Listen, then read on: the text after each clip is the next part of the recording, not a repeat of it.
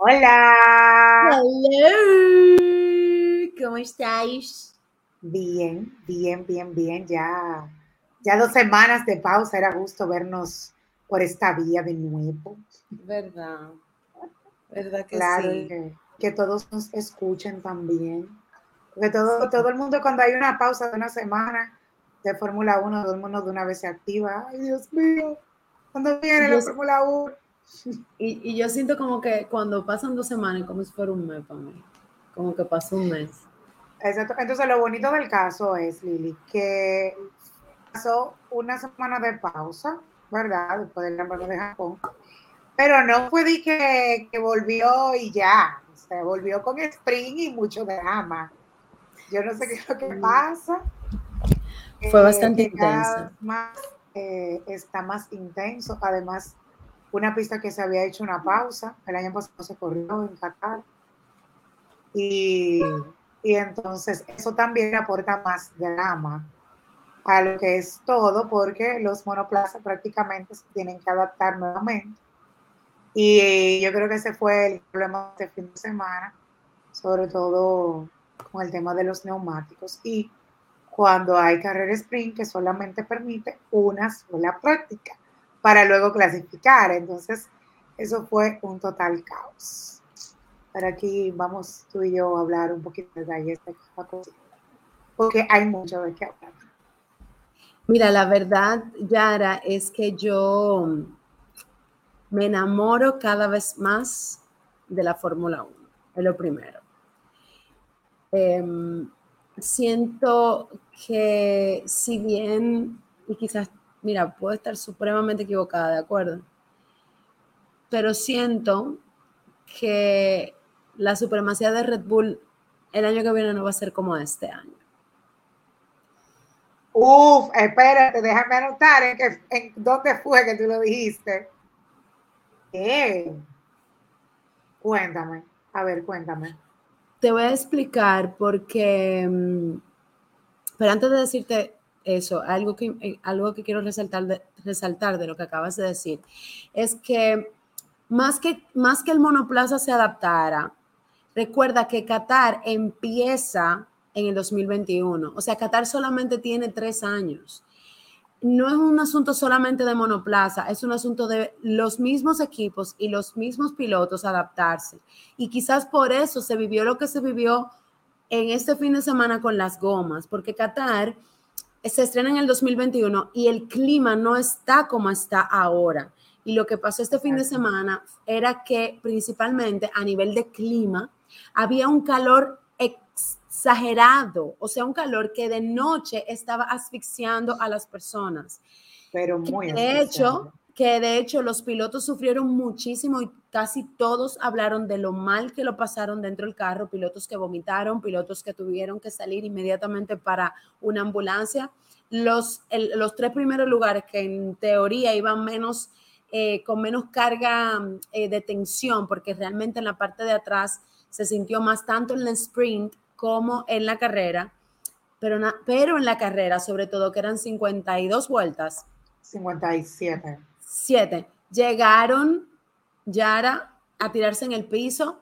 Recuerdo sí. que, que, vi a, a, Piastri tirado en el piso, pero no se vio a Max, porque Max como que se tiró y se paró de una vez. Pero hoy hemos visto todas las, la, las imágenes de todos ellos tirados en el piso echándose agua. Fue un sí. circuito bastante difícil. Repito, más que el monoplaza, creo que todos están en un proceso, proceso de adaptación con Qatar. Y lo, donde yo creo que fue, donde estuvo quizás lo más grande, lo más difícil de Qatar, fue con las gomas. Cuando tenemos un Pirelli que está investigando qué fue lo Sabía. que pasó con sus gomas, es porque, es porque la cosa está grave. Pero sí. ahora volviendo a, para, para, no extenderme con ese tema, para poderlo hablar durante, eh, eh, mientras hablamos de la carrera, ¿de acuerdo? Si te decía lo, de Red Bull, porque eh, recuerdas cuando empezamos en el 2022 que, a ver, las esperanzas, no, las esperanzas no, la visión era que al empezar todos en cero, en algún momento, Yara, iba a haber cierta igualdad y que quizás la desigualdad se iba a dar eh, en el momento en la, en la, o en la medida en que iban pasando las carreras y los equipos iban posicionándose y, y tenían más dinero para invertir. Pero de inicio, estos primeros años, se entendía que iba a pasar lo que en efecto está pasando este año. Si analizamos bien el 2022, Red Bull y Ferrari parecían estar al mismo nivel, más todos los demás equipos estaban muy por debajo. Sin embargo, sin embargo, este 2023 han pasado varias cosas. Primero, ya no hay, ya no, vamos, saquemos a Red Bull, ¿de acuerdo? un momento. Tenemos Mercedes punteando y en un segundo lugar en campeonato de constructores. Más una posibilidad de un tercer lugar para Lewis Hamilton en el campeonato de pilotos. Quiere decir que el carro, si bien no está a nivel del Red Bull, está bueno, porque si no, no estuviesen en esos lugares. Claro, no dentro. ¿Verdad? Tenemos un Aston Martin que con Alonso está dando agua que beber, porque de hecho está peleándose ese tercer lugar entre Alonso y Hamilton tenemos un Ferrari que está punteando, pero la gran sorpresa de esta temporada ha sido McLaren. Muy a pesar de que McLaren es el equipo número dos en ganar grandes premios, o sea, a nivel de acúmulo de premios, McLaren es el segundo lugar, el primer lugar lo tiene Ferrari. A pesar de eso, teníamos un McLaren, un McLaren que llevaba varios años muy atrás claro, sigue siendo un equipo icónico y Lando Norris hizo hace, desde que empezó a correr está haciendo un trabajo extraordinario y Carlos Sainz hizo su parte y Richardo hizo su parte también, pero como que no se sentía un McLaren fortalecido como ese McLaren icónico que conocemos en la Fórmula 1. Que estamos viendo exacto. Y que ahora, que ahora y, que sobre todo es ese, ese cambio viene siendo desde apruebo tu comentario, desde el parón de verano para acá. O sea que eh, es válido mencionar que es desde mitad de temporada, prácticamente. O sea que siempre es muy importante, como tú mencionaste, eh, el año 2022, siempre es muy importante a principio de temporada, pero ¿qué pasa si no se mantiene esa constancia? ¿Qué pasa, por ejemplo, con el mismo Aston Martin que tuvo un buen inicio en este año? Y sin embargo ellos mismos lo asumieron que no tuvieron una buena inversión. O sea que en el caso de Aston Martin, qué bueno que pudo hacer una buena inversión, después se paró de verano, vino con las pilas puestas y está dando mucho de McLaren. De, habla, de McLaren, sí, y está dando mucho de qué hablar. Sí, y, ahí voy ya con esto, para terminar esa idea que tengo. ¿Qué está pasando? Que McLaren, desde mi punto de vista, ¿verdad? McLaren dio con una dupla muy conveniente que yo me atrevería a decir que debería de ser la dupla que todos emulen. Y te voy a poner un ejemplo en qué sentido. Si te fijas en cada dupla, sácate a Haas, a Haas, perdón, a Haas. Cada dupla tiene un veterano y un novato. Sí. Piénsalo. Si tú pudieras buscar la imagen de F1, Yara, búscate la imagen de F1, en F1, la oficial, que ellos ponen ya cómo están los, cómo se quedan los contratos. La ah, mayoría de los equipos, la, ajá, creo, ¿eh? puedo equivocarme, Yara. La mayoría de los equipos tiene un veterano y un novato. Menos, menos McLaren. Pero lo podemos Ahora mencionar ahora mismo. Tenemos eh, Alfa Romeo con, exacto, vamos a poner Alfa Romeo con, Romeo. y, y, y, su. Y, eh, eh, novato. Novato y ojo, atención a los que nos están escuchando. Cuando Lidia se refiere, cuando Lili habla de novato, quiero decir que no tiene que ni 10 años en, en no, no tiene ni 5, ni, ni 4 años tiene en la Fórmula 1. Vamos a ponerlo 4. Ok, seguimos. Eh, tenemos a, bueno, hay un pequeño balance. Aston Martin, espérate, Aston Martin tiene a Alonso y tiene a, ay, el a Lance Stroll. Pero, pero, pero fíjate que ahora que lo digo en voz alta, me di cuenta también en la edad. Olvídenme la veteranía, vamos a hablar de la edad. Tenemos un viejito con un joven, otro viejito con otro joven. Y viejito en Fórmula 1, estoy hablando cuando sobrepasan los 32 años. Claro. ¿Verdad? Y en el caso, por ejemplo, de Alpine, hay como un, una balanza, porque está Gasly y está Ocon. Sí, pero, pero con y Gasly tienen mucho tiempo corriendo ya en Fórmula 1. Exacto, ya pero yo digo la categoría de veterano. No, no, ya, ya, ahí, pero todavía me, me, me, quedan como en dos veteranos, claro, dos gente que tienen varios equipos, ¿verdad? Tengo Leclerc y Sainz que también están casi que a la par, pero, pero Leclerc entró después de Sainz. O sea que en teoría Sainz es más veterano que Leclerc y ha pasado por más equipos que Leclerc, porque Leclerc entró en Ferrari y, punto. Pero, pero em, Sainz ha estado en Red Bull, en McLaren y en Renault, ¿verdad? Eh, sí, sí, yo creo que sí, que sí, pues, que era que, era... No, no, no, no, no, no, mentira mía, McLaren, era, fue eh, Red Bull, McLaren y Ferrari. Entonces, tenemos a lo que pasó con Yuki, lo que pasó, no, lo que estaba pasando con, con Alfa, eh, con Alfa Tauri, que primero eran Yuki y eh, Gasly, sale Gasly y ponen uno nuevo, lo sacan porque De Bryce no dio, pero pusieron uno viejo que Richardo. Sin embargo, al poner a Lawson, la cosa está cambiando. Fíjate, fíjate qué sucede, cómo cambia el equipo cuando tienes dos gente joven. Tenemos a Albon y a Sargent. Sargent, no mejor ni hablemos de ese pana porque me va a dar una cosa, pero Albon es un veterano que viene de Red Bull de, hace mucho tiempo. Tenemos Aclaratoria para Carlos Sainz. Carlos Sainz comenzó, corrió con Toro Rosso del 2015-2017. Eh, fue su primer año de en Fórmula 1. Y eh, Renault y también con McLaren 2019-2020. Ah, pues sí, Renault. Ah. Sí, entonces ahí sí entra, sí, lo que, con lo que nos confundimos fue con, con Renault de último, el de, de, McLaren pasó para Ferrari, pero justo como ah, tú Ah, ok, ok, no está tan mal mi memoria. Entonces, dicho esto, seguimos con Ferrari. Ferrari tiene a Sainz, que ya escuchamos, no es tan novato, y a Leclerc, que tiene varios años ya, porque Leclerc y Verstappen entraron uno, uno que atrás del otro. ¿Qué más? Eh, antes de llegar a Red Bull. Tenemos los Haas. no, en los Haas hay dos viejos. No, en, en los Haas tenemos dos viejetes. En, el Mercedes tenemos a un, por Dios, ¿verdad? Lewis Hamilton, claro. George Russell. Entonces, si te fijas, los, e, el, equipo que realmente como más young, más novedoso en todos los sentidos, en su parrilla inicial, es McLaren. Y fíjate cómo Piastri y Landon Norris corren entre sí. Siento, y lo sentí en esta carrera, en este sprint y en todo, que Landon se está sintiendo amenazado y, está un poquito con hambre. Pero es entendible, es que Piastri está siendo el real rookie. Ojo, eso no quiere decir que sea totalmente exitoso, porque justamente este fin de semana él se, él iguala, él se convierte en el segundo rookie en alcanzar su podium en su primer año. Eso lo hizo Stroll y mira el tollo que es Stroll. Pero, ay, perdón, eso lo hizo Stroll y ya Stroll no le está yendo tan bien.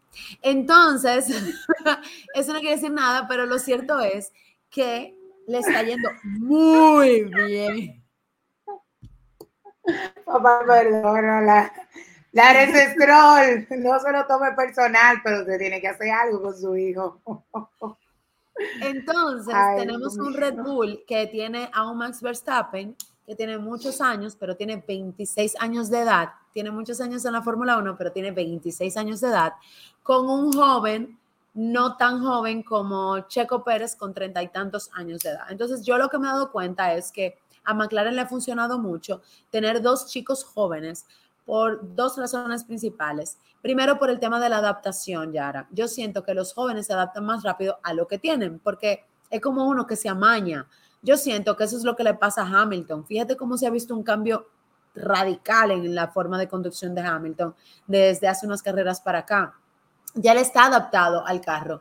Fíjate que Checo se queja y dice, no me logro adaptar el carro, pero Max se adapta. Entonces la gente dice, ah, no, lo que pasa es que el carro está diseñado para Max. No, es que hay un tema de adaptación Como siempre, mi viejito bello precioso, Alonso es la excepción, porque Alonso está adaptando el carro a él. El que no termina de entenderlo es Stroll, pero eso es otro nivel.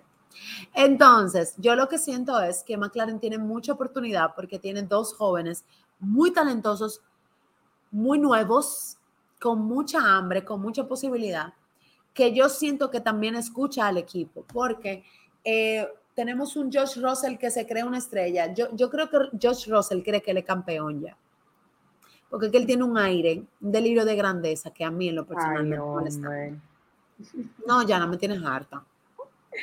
Eh, te tengo aquí, déjame terminar de cargarla, te tengo la imagen de, de los pilotos. Seguimos, sigue hablando. Entonces, ¿qué pasó con Qatar? Bueno, Qatar empezó en el 2021, todavía no teníamos carros nuevos. 2021 era el carro anterior. 2022, que fue cuando estrenamos el carro, ¿verdad? no hubo carrera, quiere decir que este 2023 es la primera vez que se conduce en ese monoplaza en Qatar. a eso súmale, a eso súmale que Qatar, al ser uno de, las, de los circuitos más novedosos, Yara, está muy diseñado a MotoGP. Y los monoplazas nuevos no estaban respondiendo con sus gomas correctamente. y tuvimos un fin de semana con poca práctica. O sea, imagínate, eh, era que todo estaba en contra de que fuera, tota, que fuera la, la, que fuera la, la carrera. Porque era todo, todo estaba complicado, a tal nivel que es la primera vez desde que yo veo Fórmula 1, desde el 2019, que es cuando yo veo Fórmula 1 full, que yo he visto que durante la carrera, se, perdón, que a una pista se le hagan cambios durante la carrera, porque en la práctica pasó algo, ¿verdad? Y en la cual pasó algo que, que... En la clasificación. En la clase, en la quali, ajá, en la quali principal, la del viernes, durante la práctica de, de esa, de, para esa quali, y durante la quali sucedieron muchísimos temas con los track limits y con unas curvas que obligaron a la FIA a tomar la decisión de modificar algunas zonas de la pista. Esta es la primera vez que yo lo veo. Lo segundo fue que durante... O sea, durante, exacto, durante el evento. Y durante la carrera, exacto, y durante la carrera del sprint, las gomas sufrieron muchísimo. Y Pirelli se vio en la obligación de reunirse con la FIA para determinar qué iba a suceder porque si se consideraba que el desgaste y el daño que tenían las gomas, con 19 vueltas, ellos decían, ¿qué va a pasar con 57? Y por primera vez, repito, yo, que no lo había visto, veo que se toma una decisión que maravillosamente igualó desde mi punto de vista a los equipos. Lili, ¿cómo así? Simple y. Una de las estrategias que permite que un equipo gane o pierda, ¿cuál es? El cambio de gomas. Porque cada equipo va a tener su momento y va a decidir cuándo le conviene y cuándo no. Por eso hay equipos que han perdido carreras por un cambio de goma y hay equipos que han ganado carreras por un cambio de goma. Dicho esto, la FIA y Pirelli tomaron la decisión de que la, en la carrera iban, tenían que darse tres cambios de gomas obligatorios. y la, y sugerencia era cada 18 vueltas. Cada 18 vueltas. ¿Quién? Eh, y ahí viene mi otra primera vez. Quien no cumpliera con esta orden, pues se le iba a se le iba a mostrar bandera negra yo no sabía que existía la bandera negra, porque ustedes saben que yo también estoy creciendo, yo también estoy en mis pininos. Pues me puse a investigar y la bandera negra se le muestra a un piloto, si se le muestra la bandera negra a un piloto, automáticamente está descalificado.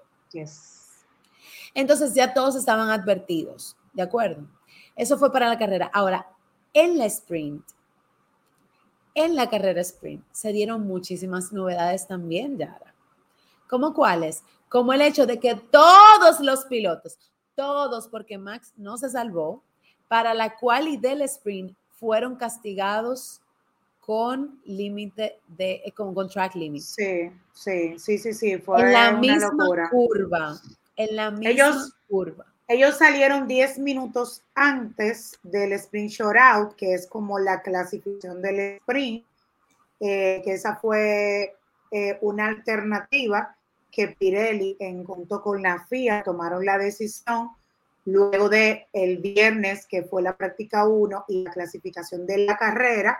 Entonces, ellos tomaron la decisión de 10 minutos de vueltas para que pudieran probar la pista con los cambios que hicieron y en las curvas eh, le hicieron algunos cambios en la 11 y la 12 y también pintaron algunas zonas y como quiera los pilotos en la clasificación, como que ellos le dieron como con todo, pero durante esa clasificación del, del sprint, los pilotos comenzaron a ver que le estaban borrando las vueltas. O sea, un piloto hacía un tiempo, mejoraba muchísimo, subía y de repente anunciaban que la vuelta no valía. Entonces se la borraba. Lo que hacía que, lógicamente, un piloto que ya pensaba que ya había hecho su clasificación, te, tuviera que y era un muy poco tiempo, porque se le descontó los 10 minutos. Entonces ahí es que viene que cuando se hace, la, se hace el, el tema de la clasificación, que le borraron la vuelta, le borraron la vuelta, cuando termina la clasificación del sprint, los pilotos supuestamente quedaron en unas posiciones. Entonces todos estaban ya asustados porque estaban esperando las decisiones finales de la FIA, que en el caso de, Lando, de Oscar Piastri, que de hecho lo dijo en una entrevista, él dijo, bueno, yo quedé en primero, pero yo no sé si a mí me han descontado algo. Entonces, eso, eso fue lo que generó el fin de semana con el tema de la clasificación y el sprint ya fue como, fue como tres horas o cuatro horas después. Y ahí en el sprint, bueno, Lili, recuerda que hablamos, los pilotos estuvieron probando literalmente cómo sería la carrera del domingo, pero tenían mucho miedo.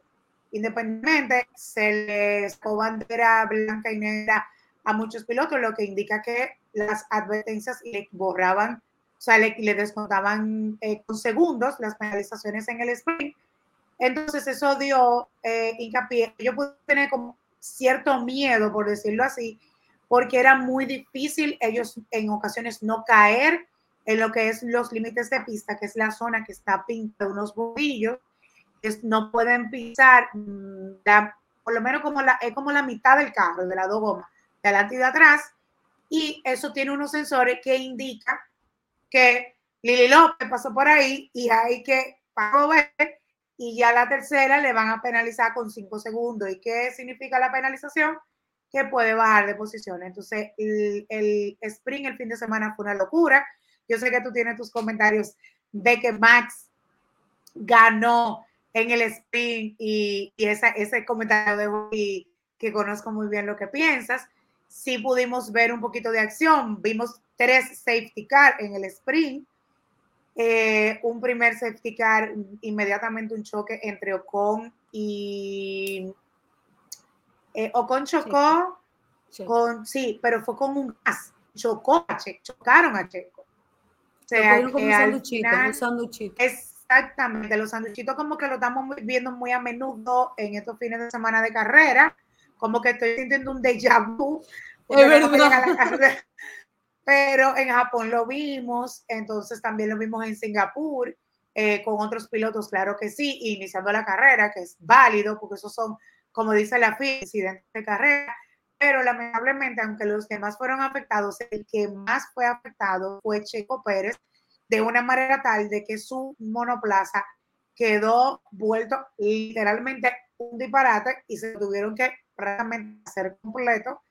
Eh, no, no pude conseguirte las imágenes, Lili, pero de verdad que fue catastrófico para Checo, inmediatamente tuvo que salir desde el principio del sprint y para la y tener una penalización para la carrera del domingo por todos los cambios que sufrió su, no, su monoplaza. O sea, vimos, vimos un sprint bastante emocionante, pero yo siento como que había también muchas frustraciones porque los pilotos no podían dar el todo por el todo porque tenían mucho miedo pero independientemente de eso, McLaren dieron mucho de qué hablar y, y de verdad que independientemente de, de, que le hayan borrado vuelta, de que le hayan penalizado, pasó en las prácticas, pasó en la clasificación, pasó en la clasificación del sprint. McLaren quedaron segundo y tercero en, el, en la clasificación de la carrera del domingo. Lo que pasa es que con las penalizaciones tuvieron que bajar posiciones y ahí fue que se armó como un con Marco y, y bueno. De hecho, si lo, un fin de semana sumamente intenso. Perdón, Yara, si lo analizas, la, la clasificación real, no la de la, lo de los descuentos, era un déjà vu de lo que iba a suceder, eh, perdón, era una premonición de lo que iba a suceder en la carrera al final. Correcto. Quedaron casi que igual, quedaron casi que igual. lo que pasa es que lo, le cambiaron, le, le, bajaron. Bueno, a eso, a eso voy a volver a repetirlo. Creo que Qatar este año estaba diseñada para ser un circuito muy dramático porque es que es otra primera vez para Qatar. La primera vez de Qatar fue en el 2021, los vehículos estaban sumamente probados, fue la última vez que tuvimos esos monoplazas. Cuando se supone que estrenaban los vehículos, que era el año pasado, estaba el Mundial de Fútbol, por ende no se ocurrió. Y este es el primer año de Qatar con el formato del vehículo que tenemos ahora y con esas gomas de ese tamaño, porque recordemos que las gomas también cambiaron de tamaño. O sea que yo creo que se iban a dar muchas cosas como esa.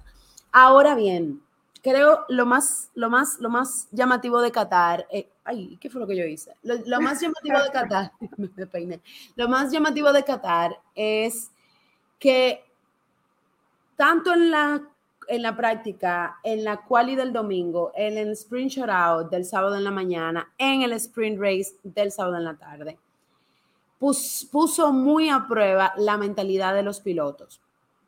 Y ahí entramos en mi materia, Yara siento que cada día, yo no sé si que tengo superpoderes de verdad de premonición, pero fíjate que cada carrera volvemos a ver aspectos de la personalidad y del manejo emocional de los pilotos. Y Qatar lo confirmó. Hay tensiones en algunos equipos por primera vez, como que se sabía que ya Max iba a ganar, soltaron el primer lugar y ahora todo el mundo está contra todo, es como que el segundo lugar se volvió el primer lugar ahora mismo. El segundo lugar es el primer lugar para ellos. El, el, tercer lugar se convierte en el segundo lugar y así sucesivamente. Y estamos viendo pilotos contra pilotos. Porque tú me excusas, pero hay veces que Albon se pone con Sargent que tú dices, ¿son compañeros o no? Con los únicos que yo no he visto conflicto full de verdad que no, porque Huckenberg y, y, este hombre se han echado su, cita. Es con Wang Yusu y que no Wang Yusu y, y no, Wang Yusu y Botas son los eh, que yo no he visto enfrentando. Son los que yo no he visto enfrentándose. Ahora que lo pienso. Pero Yuki se pone, se aloca. Yuki se pone como loco. Gasly y Ocon se están matando. No, Yuki estaba insoportable este fin de semana, de verdad. Yuki estaba.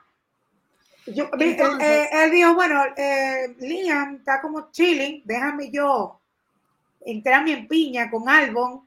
¿Tú crees que tú me va a pasar? O sea, Yuki no, no, Yuki, Yuki es un kamikaze. Entonces, eh, está pasando eso y a mí en lo particular me encanta. Me encanta porque es precisamente esa tensión emocional que ellos tienen, a pesar de que sus contratos han sido renovados y todo eso, lo que está haciendo que la carrera se sienta carrera.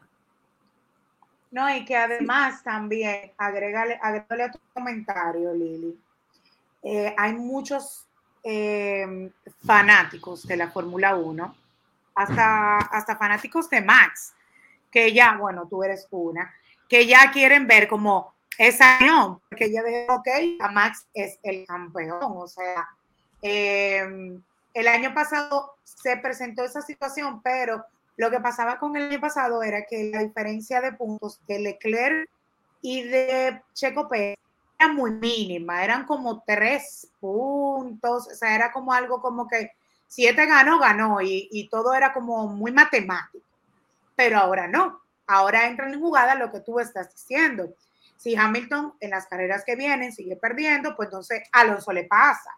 O si Hamilton sigue ganando y Checo le sigue y le va mal, entonces Hamilton se pega más. Entonces, estamos como que todos, como que en eso. Hay muchas posibilidades. Oye, lo que yo siento, Yara, yo siento que el año pasado, como la diferencia con Max no, era no fue tan exorbitante, porque Max ganó en Japón, pero es que este año había una dominancia tan elevada. O sea, recuerden que Max duró 10 carreras ganando consecutivamente. El año pasado eso no pasó. Entonces el año pasado tú tenías un Leclerc que ganaba, tú tenías un Max que ganaba, tú tenías un Checo que ganaba. Tú, o sea, la, era, era como que uno sabía que Max iba a ganar porque tenía puntos, pero no porque en la carrera diera esa impresión. En esta temporada, después, después que él ganó la, la, sexta consecutiva, ya uno sabía que antes de terminarse el año él iba a ser campeón. ya 15 carreras ya lleva él. Entonces, ahora, ¿qué pasaba? ¿Qué, ¿Cuál es la diferencia? ¿Por qué, por, qué, ¿Por qué Max no ganó antes? No ganó en Singapur. Porque Checo estaba punteando bien. Entonces, para que él pudiera ganar el primer lugar, tenía que haber una diferencia más grande. ¿Me están siguiendo la idea? Pero Max estaba, la diferencia de Max era tan, era tan grande que ya para Singapur debió haber ganado. Sí, bueno, que nosotros lo habíamos dicho. Que ¿Te acuerdas? Bueno, Singapur y Japón habíamos dicho.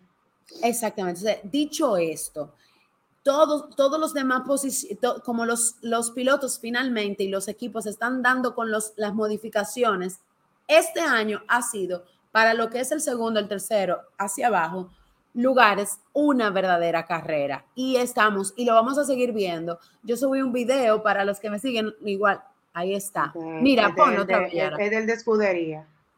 El de piloto oh. Es, el de escudería. Ok. Pero si te fijas también, Ferrari se está acercando un poco a. Pero mira, mira, mira. Pero, pero no solamente eso, fíjate la diferencia. Mira esto, Yara.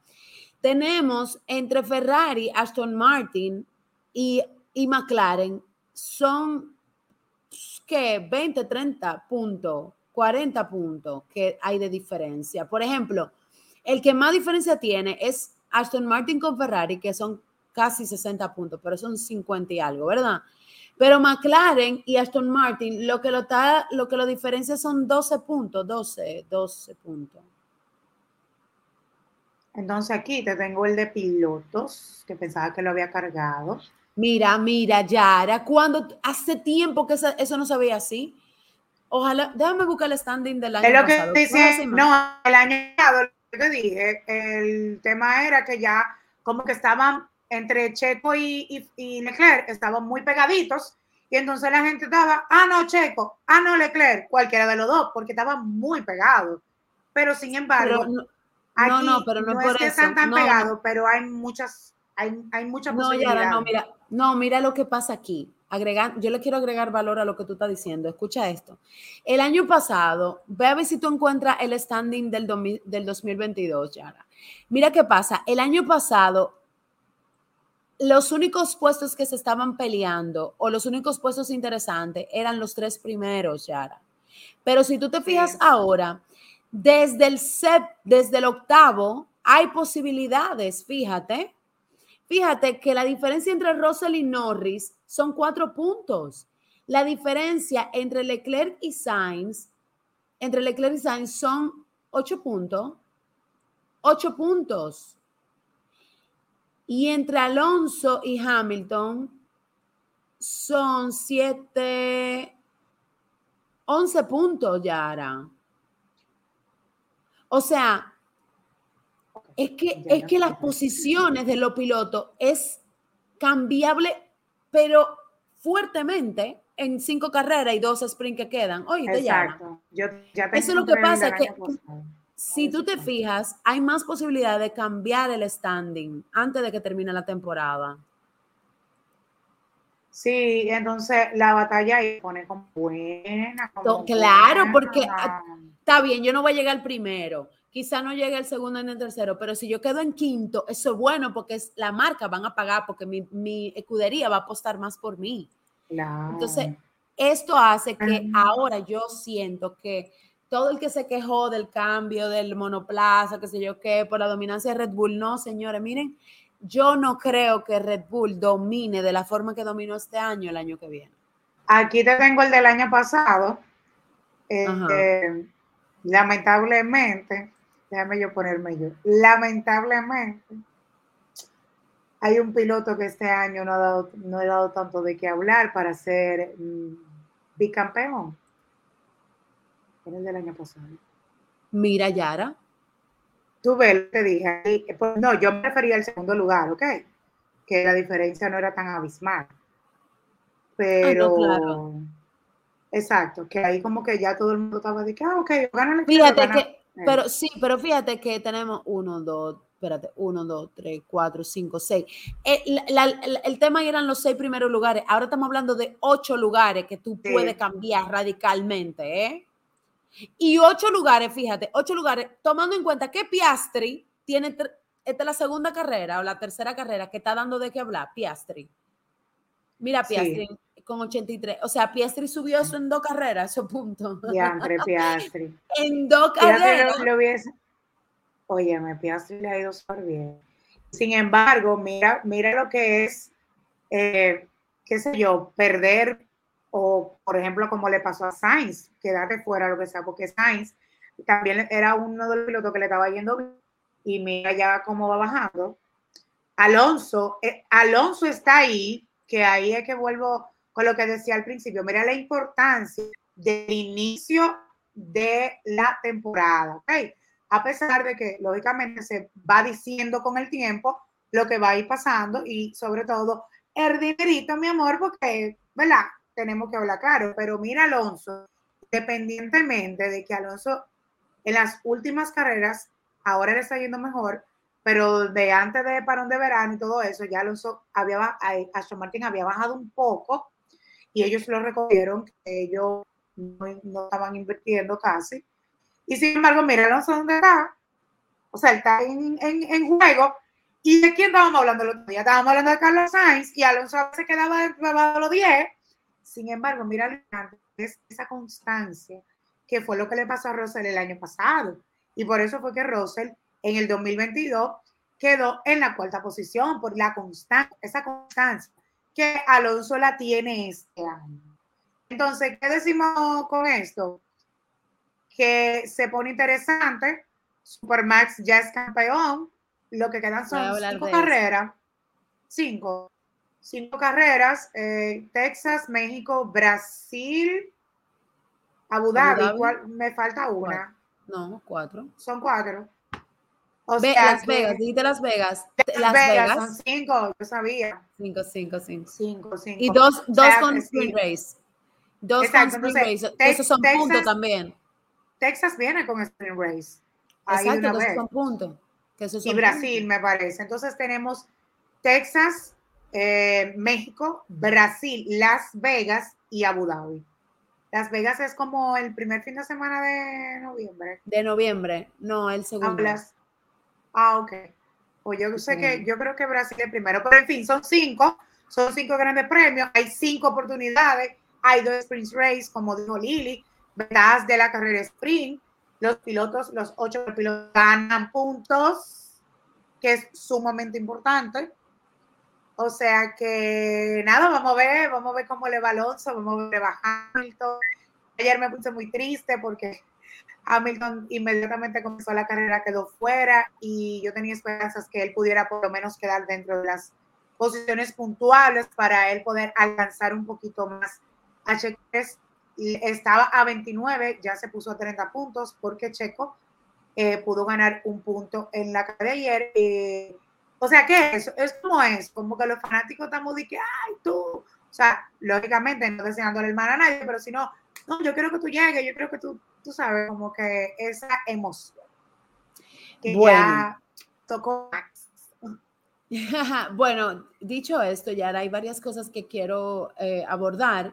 Si se fijan, los que nos están escuchando y nos están viendo por YouTube, no estamos dando tantos eh, detalles de la carrera en sí de ayer porque Em, la verdad, la verdad, la verdad, fue más emocionante el sprint race que la, que la carrera. ¿Verdad? Eh, la igualdad, la, el hecho de que ya la estrategia de las gomas estaba diseñada era obligado a la 18. Aquí lo que ellos decidían era si, si la cambiaban cuando le faltaban, cuando iba por la 16, 16 vuelta con esa goma, o la hacían la misma 18.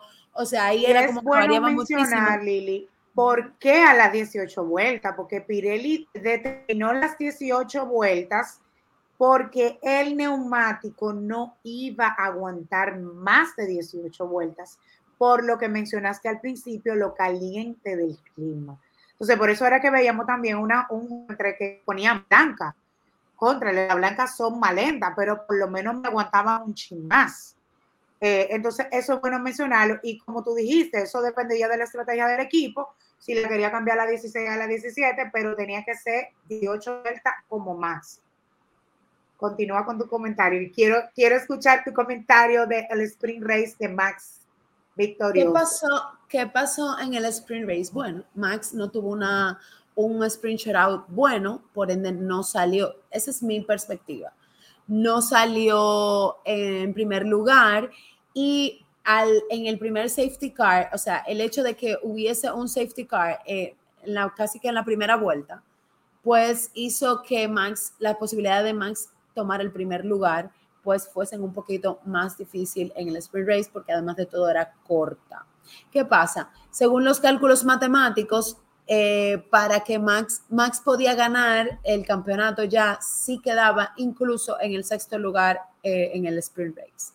O sea que como quien dice, Max estaba seguro, ¿verdad? Bueno, pues empieza la carrera del sprint race y en algún momento llama a GP a Max y le dice, hey, mira, estate tranquilo, no te explote. O sea, yo le estoy hablando en buen dominicano que ya tú eres campeón. y Max como que le bajó un poquito y gana eh, y llega en el sprint race en segundo lugar y evidentemente se convierte en el campeón por tercera vez de la Fórmula 1 en esta temporada 2023. Evidentemente lo felicita GP con toda su frialdad, lo felicita supremamente emocionado eh, Christian Horner y Max dice gracias a todo el mundo y da su discurso, pero yo sentí como fanática que viene estudiando los comportamientos y los gestos de Max, que si bien es cierto, él estaba contento, al momento de terminar la carrera, él no estaba como él hubiese estado si gana en primer lugar. Porque sabemos que Max es un tipo altamente competitivo que le gusta siempre el número uno y que ha dicho pública y abiertamente que no le gusta el segundo lugar, que él no nació para ser un segundo lugar. Pero bueno, se corona Max Verstappen por tercera vez como campeón de la Fórmula 1, igualando a grandes, a los grandes, como dicen, Ayrton Senna, su suegro Piquet, entre otros tantos. Pero sobre todo, comenzaron las especulaciones de que Max estaba no solamente igualando a su suegro en el hecho de haberse convertido eh, por tercera ocasión en campeón de la Fórmula 1, sino porque también lo hizo un sábado.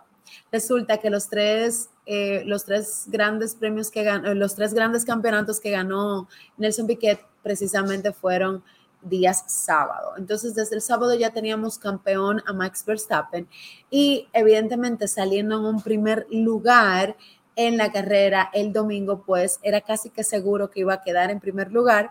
Y ahí sí yo siento que vi a un Max feliz porque llegó en primer lugar. De mi parte, como, em, como fanática, pues me alegró mucho que él haya cerrado ese fin de semana en primer lugar, porque al final sigue siendo el circuito donde se convirtió en campeón y lo hizo en un primer lugar como le gusta.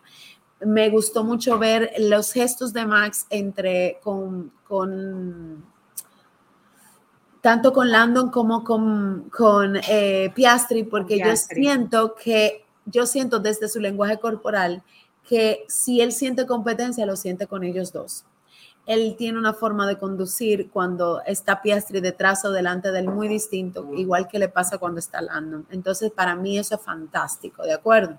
Yo estoy muy feliz, muy contenta de que Max haya logrado eso. Si mi, si mi premonición es cierta y, y Ferrari y el año que viene Red Bull no tiene esa, no domina tanto como ha dominado este año, pues yo siento que él pudiera convertirse en una cuarta ocasión campeón del mundo, pero peleando, batallando muchísimo. Y creo que ahí sí se vería, si pudiéramos ver qué tanto emocionalmente ha avanzado Max, si es lo que nosotros estamos percibiendo o, esa calma que estamos percibiendo de las últimas carreras a pesar de todo lo que le ha pasado, porque ustedes saben que Singapur no le fue bien y él no reaccionó como él acostumbraría a reaccionar, ¿de acuerdo? Eh, es de verdad. ¿Ok? Entonces yo es feliz, mi, mi, campeón sigue siendo el campeón de ustedes porque él siempre será mi campeón, es también el campeón del mundo. Dicho esto, no quiero que cerremos este episodio, Yara, sin hablar de las declaraciones que hizo Checo sobre su salud mental. Por dos sí. razones. La primera es porque desde el principio lo he dicho y lo he mantenido desde el año pasado. ¿Recuerdas, Yara? Dije, el problema de Checo es que se está dejando presionar de los fanáticos. Voy a seguir diciendo que los fanáticos no es Max Verstappen, porque Max Verstappen no le dice a él, cáeme atrás. Max Verstappen es Max Verstappen con todos los compañeros que ha tenido, todos han sentido presionado, porque claro, si tú, eso pasa, yo creo que está en la mejor familia, Yara, tú me corregirás, porque yo no me, yo crecí sin hermanos, pero tú sí creciste con hermanos. Llega un punto donde se están comparando, aunque no quiera uno con otro, aunque no claro. quiera, aunque sea una hembra y un varón. Entonces imagínate tú en un, en un momento donde la escudería número uno está todo el mundo comparándote con el número uno pero yo siempre voy a volver a poner a Bottas y a Hamilton de ejemplo. En el tiempo que Bottas y Hamilton conducían juntos, ya ahora tú me vas a corregir si me equivoco, este tipo de cosas no pasaba. Bottas, si bien no quedaba en primero, siempre quedaba en segundo o en tercero. ¿Es así o no es así, Yara? Sí. Por correcto. una razón u otra. Hamilton y, no y ganaba. Casi siempre bicampeón, bicampeón. Exactamente. Y si por una razón u otra Hamilton se, se quedaba fuera, ¿quién ganaba el primer lugar? Botas. Lamentablemente eso pasó en algún momento con Checo, mas no está pasando ahora. Por lo que Checo hizo unas declaraciones la semana pasada admitiendo que estaba preocupado por su salud mental y que no quería afectar a su familia por por ende, y en vía de consecuencias, pues entonces está o recurrió a terapias con un especialista de la salud mental. Confirmando estas declaraciones, lo que Lidia López, o Lili López, como usted me quiera llamar, habló tanto tiempo. ¿Por qué hago la aclaración? Porque yo no quiero que se piense que yo estoy en contra de Checo. Yo no estoy en contra de Checo. Yo quiero, Emma, yo estoy orando para que Checo gane México. Checo merece ganar México. Y yo creo que Max pudiera ceder un poquito, si eso es que está dentro de su voluntad, porque, ¿verdad? Si Checo le va mal, le va mal. Ceder un poquito y bajarle un 2 para que él se lo gane, porque de verdad yo creo que se le era muy bien a Checo. Pero Checo tienes que terminar de entender que nunca vas a ser como Max, porque tú eres Checo Pérez. O sea, ojalá te tienes tus superpoderes, díselo. Claro, Claro, tú tienes lo tuyo y, está demostrado. O sea, yo me puse a estudiar, Yara, de dónde viene Checo. Y Checo, claro, nunca, o sea, si ustedes se ponen a ver los números de Max, si ustedes agarran ahora los números de Max, los números de Hamilton, los números de Max, los números de Sainz, los números de Leclerc, y cuando hablo de números, me refiero a desde que empezaron a correr de niños Hamilton y Max han, han, tenido muchos primeros lugares, Yara, ¿oíste? O sea, Hamilton y Max, y voy a usarlos ellos dos porque no he visto todavía el standing de, de Alonso, no lo he analizado. Me puse a analizar este, en, este fin de semana. Déjame ver cuál es la diferencia entre un piloto y otro, más allá de lo que yo estoy viendo ahora. Y eso es de año. O sea, el niño que se acostumbra a ganar primero, primero, primero, primero, primero, primero, primero, primero, eso es lo que hace ganar primero, tú me entiendes, ganar campeonatos. Le pasó a Hamilton, le pasó a Verstappen.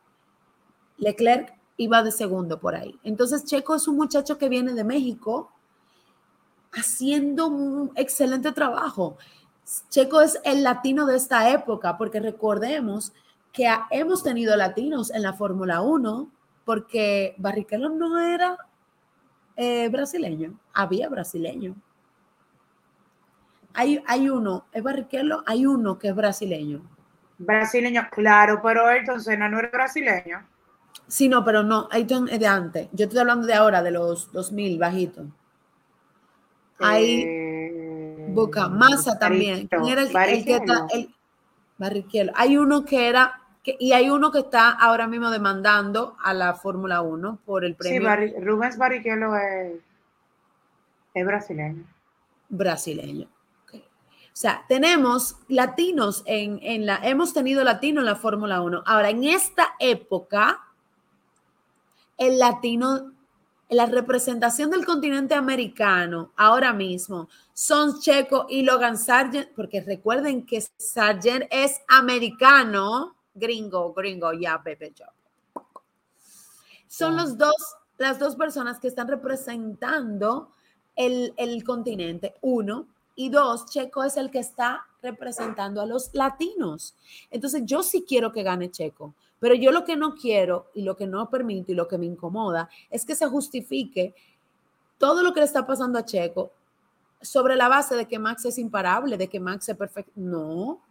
Pero es que Landon lo dice. Landon dijo, es que es que lo de Max no está escrito.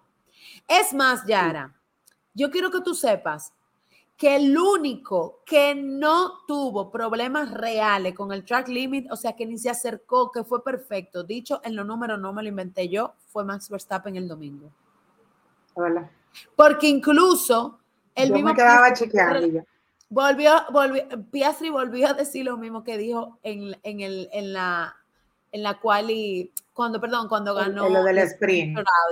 Eh, déjame esperar a ver si no me cambian de puesto, a ver si es verdad que gané. El único que no cometió error en la carrera fue Max Verstappen. Entonces, pero él lo cometió porque a Max le borraron un tiempo. A la gente se le olvida que a Max le borraron un tiempo este fin de semana. A, donde yo quiero llegar es que ya, ya lo admitió, ya él lo dijo. ¿Qué pasó este fin de semana? ¿Qué va a pasar siempre, Yara? Red Bull se caracteriza por ser un equipo de resultado y el que no le dé resultado, él lo saca y le, le manda un ultimátum. Ya, ya Verstappen es campeón. Checo, ponte la pila. Ellos estaban viendo un Checo desesperado. ¿Por qué vieron un Checo desesperado? A Checo, ¿cuántas veces no le, Checo no tuvo que pagar? ¿Cuántas penalidades no tuvo Checo en la carrera este fin de semana, Yara? Mira, tú sabes que yo quisiera también comentar acerca de ese tema, eh, porque hemos hablado bastante y, y en, en, este caso es de Chico Pérez, pero recuerdo el año pasado muy claro en live hablábamos de los Ferrari. Y un momento en el que nosotras mencionamos muy claramente la presión psicológica que estaban recibiendo los pilotos de Ferrari. Cuando me refiero es a ambos. el año pasado hubo una ola horrible de meme, de, burlas, porque un equipo que comenzó top, que se pensaba que iba a poder lograr eh, acercarse o ser campeón nuevamente, pues todo fue decayendo por errores del equipo, eh, había una situación con su director, habían errores de, o sea, los pilotos, pero ya los pilotos estaban cometiendo errores, llegó un momento, estaban cometiendo errores porque tenían miedo. ¿Qué yo quiero decir con esto y traje este tema a colación junto con lo de Checo? Que qué bueno, qué valentía la de Checo Pérez, de verdad que desde aquí lo felicitamos, desde Mujeres en Fórmula de W Fórmula, qué valentía la de Checo Pérez de hablar de una tan delicada, porque todos somos humanos, todos tenemos trabajo, todos tenemos eh, problemas en los trabajos, todos tenemos situaciones y ahí se le agrega, tiene su familia, tiene su esposa, tiene un hogar, entonces ahí le agrego más. Es un deporte muy demandante. Que muy competitivo, es competitivo es full, es, es muy competitivo y sobre todo es sumamente retador, no tanto la parte física, porque eso lo sabemos todos, porque tienen unos entrenamientos, y cada fin de semana de carrera que se montan en esa monoplaza pasan situaciones en su cuerpo. Es un deporte de mucha mentalidad, de mucha inteligencia emocional, de mucha salud mental, de tú tener la saga y de tú poder decir, me está yendo bien, porque yo leí el artículo, me estaba yendo bien, comencé bien, pero comencé a un monoplaza que no me estaba funcionando y comencé a decaer. ¿Qué pasa? Que ahí agrego lo que Lili López acaba de mencionar. Ahora mismo Red Bull tiene su campeón, Max Verstappen, de Fórmula 1, temporada 2023, faltando cinco campeonatos, y tiene ahora mismo una mochila llena de piedras, Checo Pérez, porque aparte de la fanaticada, que nosotros somos lo que, menciono la fanaticada porque somos lo que estamos aquí atrás y no sabemos ni siquiera lo más cerca de, lo que sea que salga en la noticia, tiene a un equipo, que cada piloto tiene su equipo, a unos mecánicos y sobre todo, aparte de toda estrategia y todo lo que tenga que ver con el equipo de Red Bull, tiene el señor Marco Helmut. Que el señor Marco Helmut tiene la especialidad y la capacidad de con un comentario dañar, destruir, destruir, no destruir cualquier persona. Y ojo, él puede ser como él sea, pero él no está disparando. A veces espérate, la forma en que lo dice. Ay, de lo que me acabo de acordar. Qué bueno que tú dijiste eso de, él. Espérate, Yara, discúlpame. ¿Qué tengo, tengo que decir? A la gente se le olvidó, a la gente se le olvidó en el 2020 cuando él le dijo a Max que se tuviera manso. ¿Tú te acuerdas que lo agarró cuando él salió, que trayó una vaina? ¿Tú te acuerdas que fue él que lo, que después Max salió bajito? A la gente se le olvida que ese tigre es el que pone el último. Óyeme, ese señor, si ustedes se ponen a analizarlo, nosotros lo de que un loco, qué sé yo qué, pero ese señor tiene la capacidad de destruir a cualquiera, es verdad. Como decimos los dominicanos, es verdad que me dijo la verdad, pero es la forma en la que me la dijo. Es lo que no tiene tacto. Ahora bien, este fin de semana, ese señor como Lili dijo, Max ganó. Ese señor dijo, Checo Pérez tiene que ponerse las pilas, porque el equipo de Red Bull no tiene uno, no, tiene cuatro pilotos que independientemente de lo que sea, pueden hacer cualquier cambio con los contratos. Porque todo el mundo aquí tiene que saber que los contratos tienen una cláusula que se pueden cambiar. Dicho esto, menciono a Liam, ya Lili en el episodio pasado lo había dicho.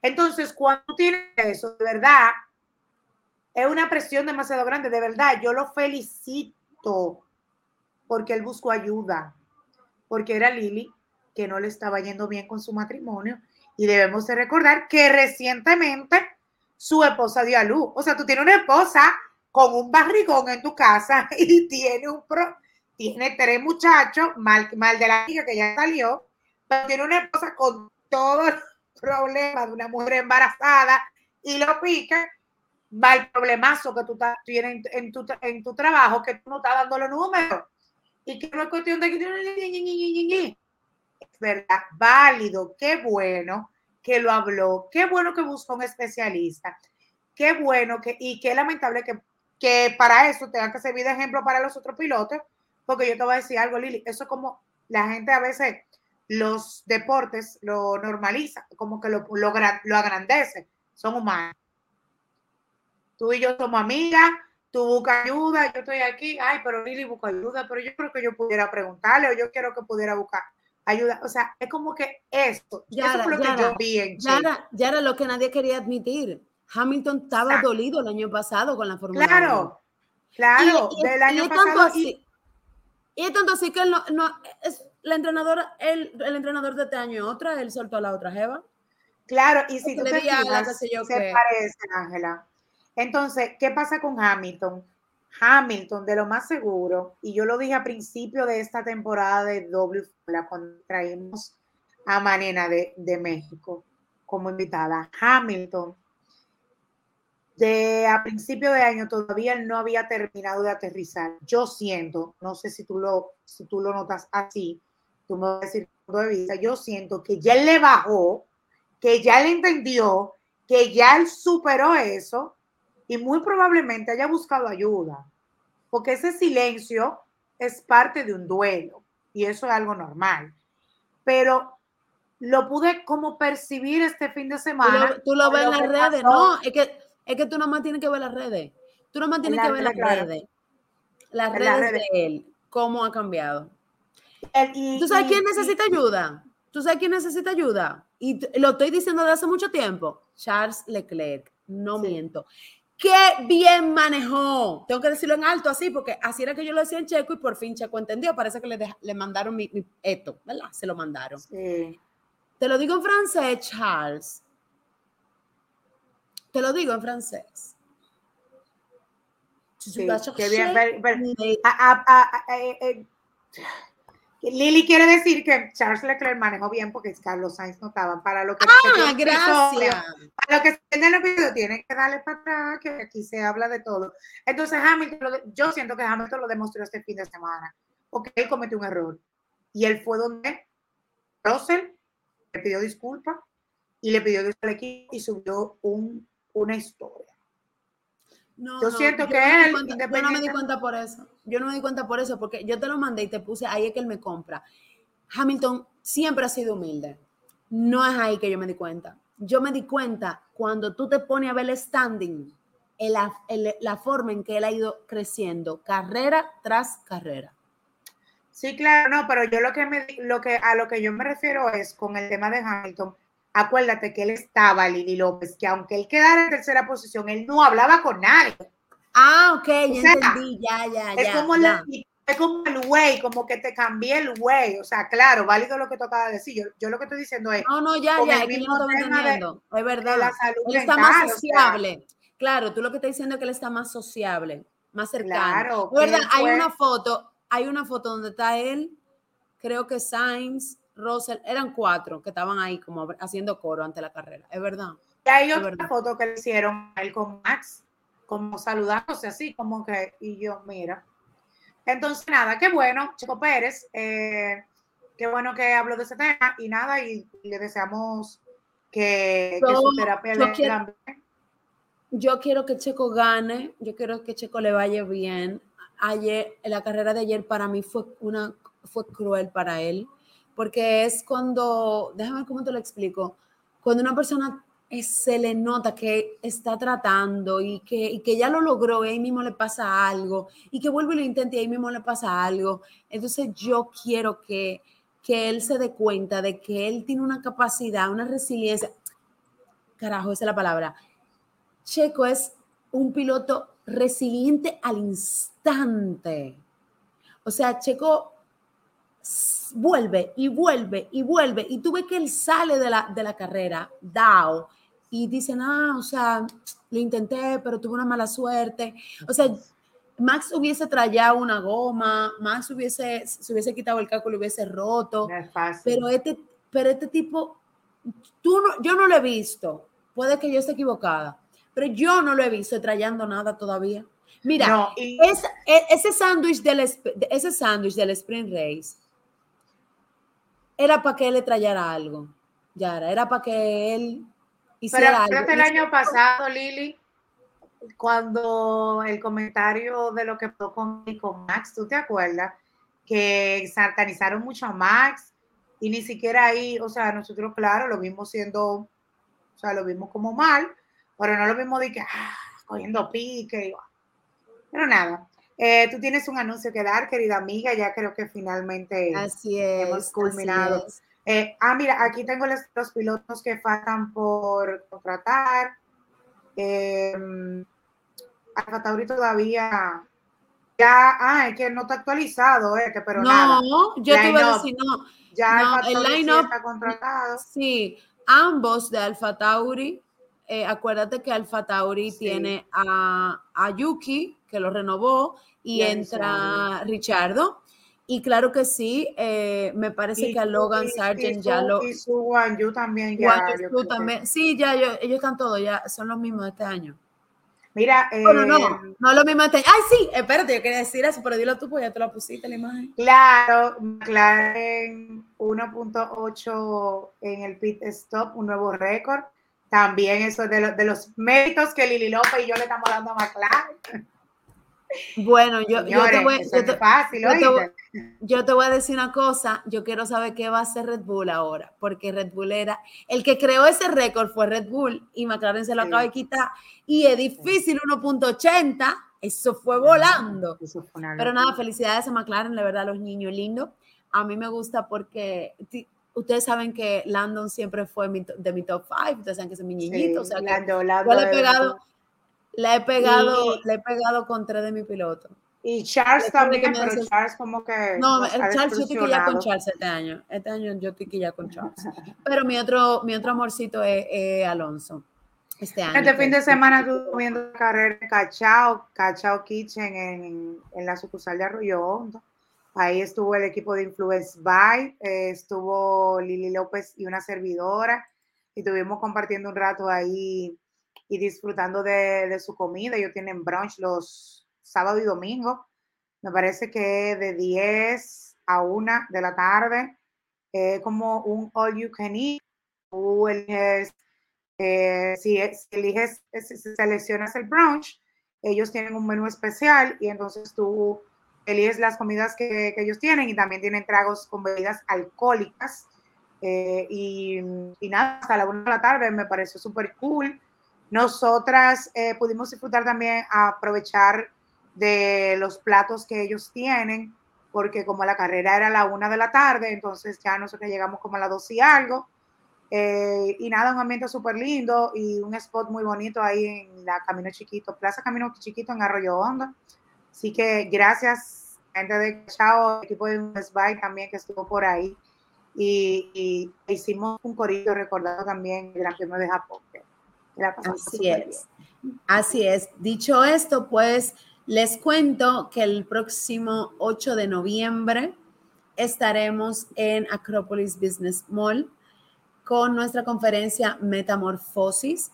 Es una conferencia donde voy a estar contando todo mi proceso del 2022, eh, eh, ese proceso que, en el que estuve involucrada sacando de mi cuerpo un cáncer de mama que me fue diagnosticado.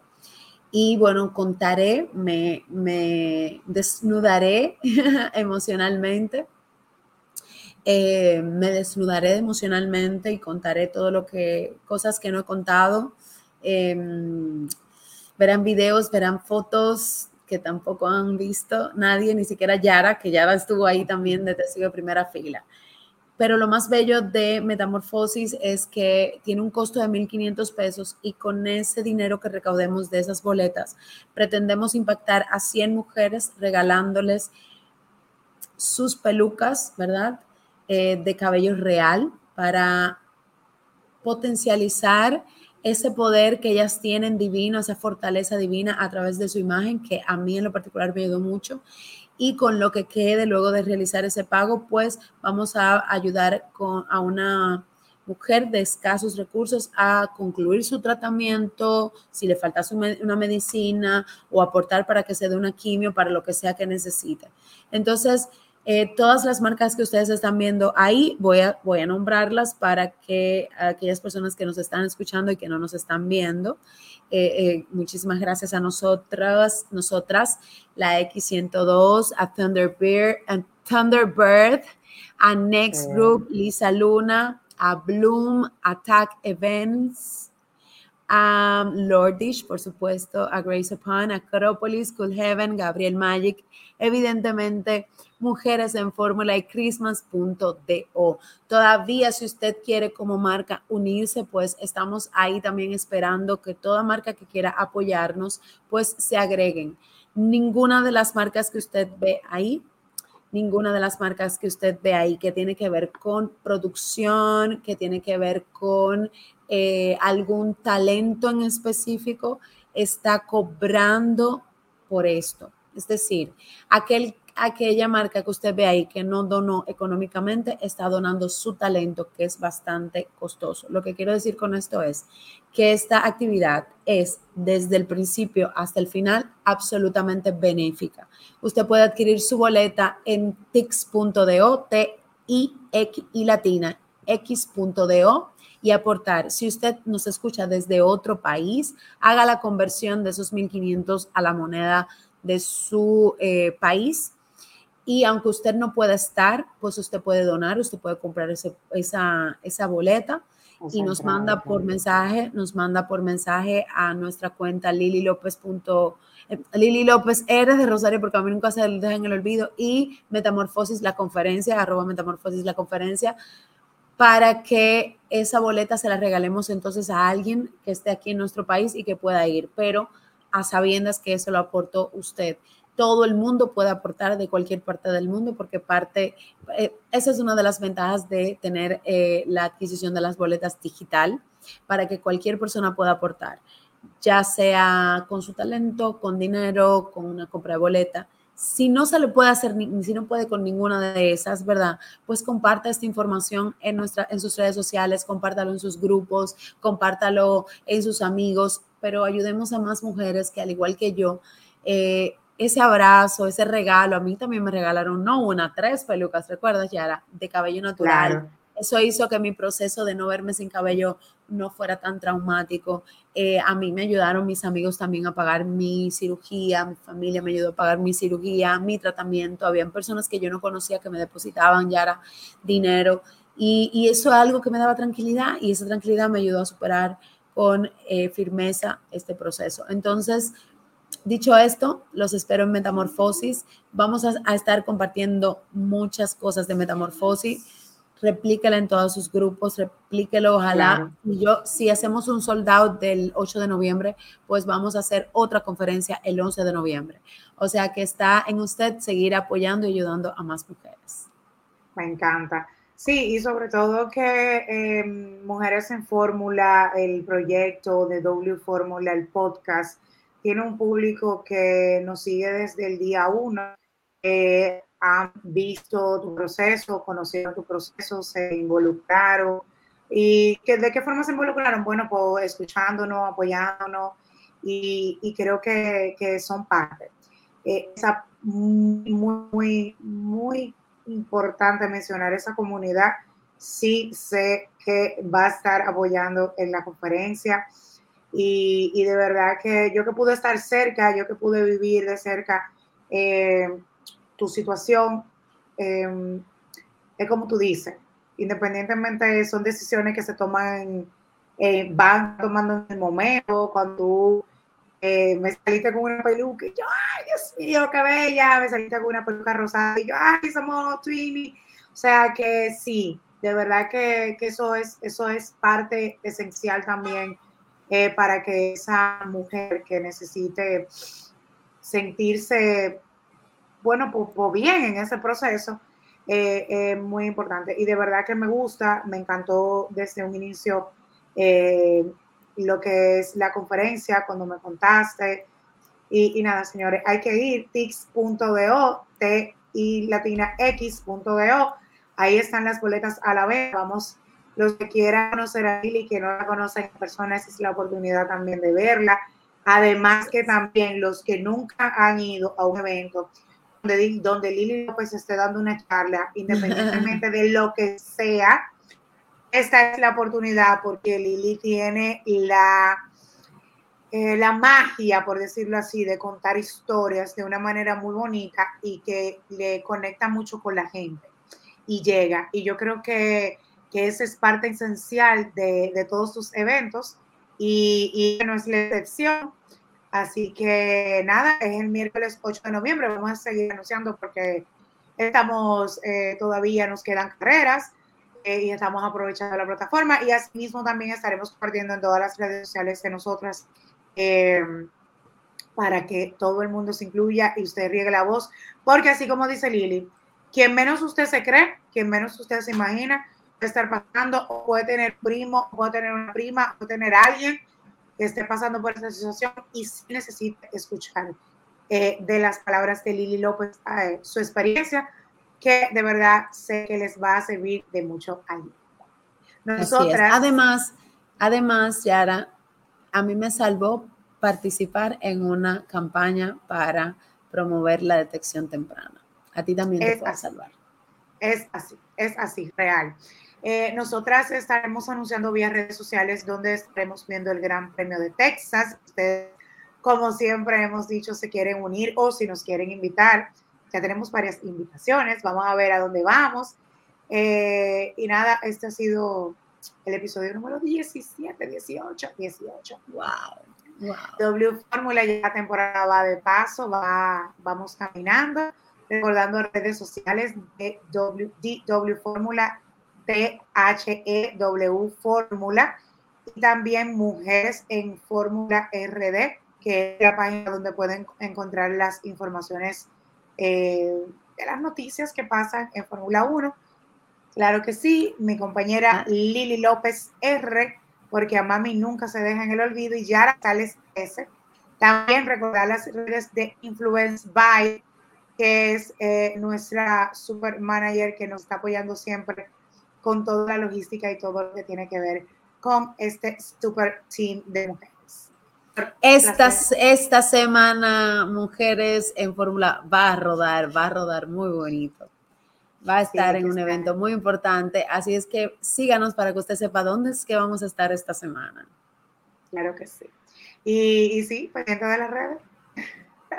bye bye.